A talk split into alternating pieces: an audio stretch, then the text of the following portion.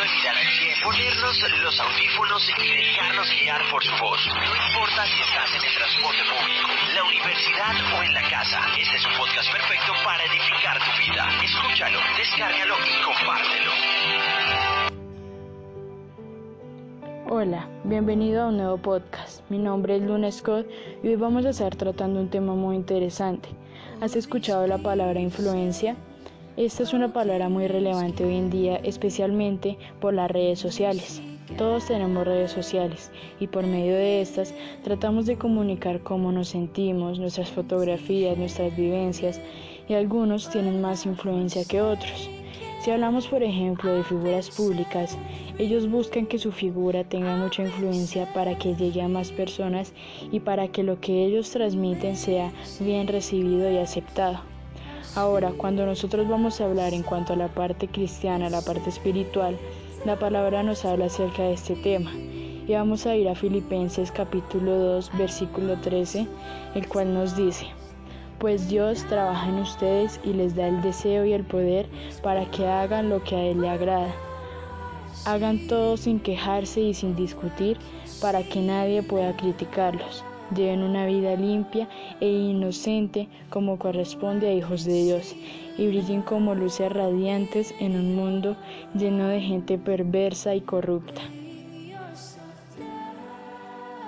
Cuando nosotros pensamos, por ejemplo, en una lámpara o en una linterna, pensamos que cuando se enciende este dispositivo tiene que irradiar su luz en cualquier lugar en el que se encuentre.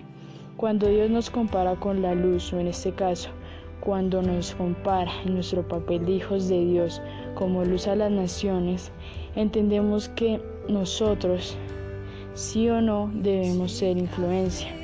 La influencia no es algo que se tenga que discutir, sino que es una tarea necesaria para el cristiano. Es una tarea del cristiano, de un hijo de Dios. Así que la pregunta es, ¿qué influencia estás teniendo tú en el lugar en el que te encuentras? Las personas conocen quién eres, las personas saben que sigues a Jesús o de pronto las personas se confunden con el mundo, con el entorno.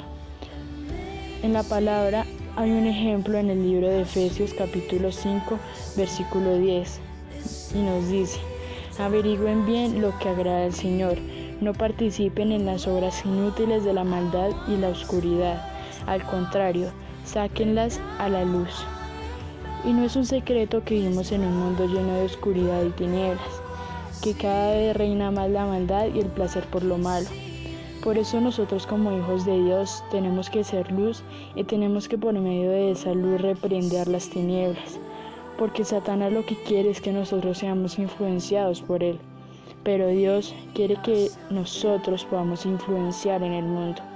Por eso la pregunta de hoy es, ¿eres influencia? Estás siendo luz, porque si no es así, seguramente es porque tal vez tienes temor o porque de pronto no estás seguro de en dónde estás.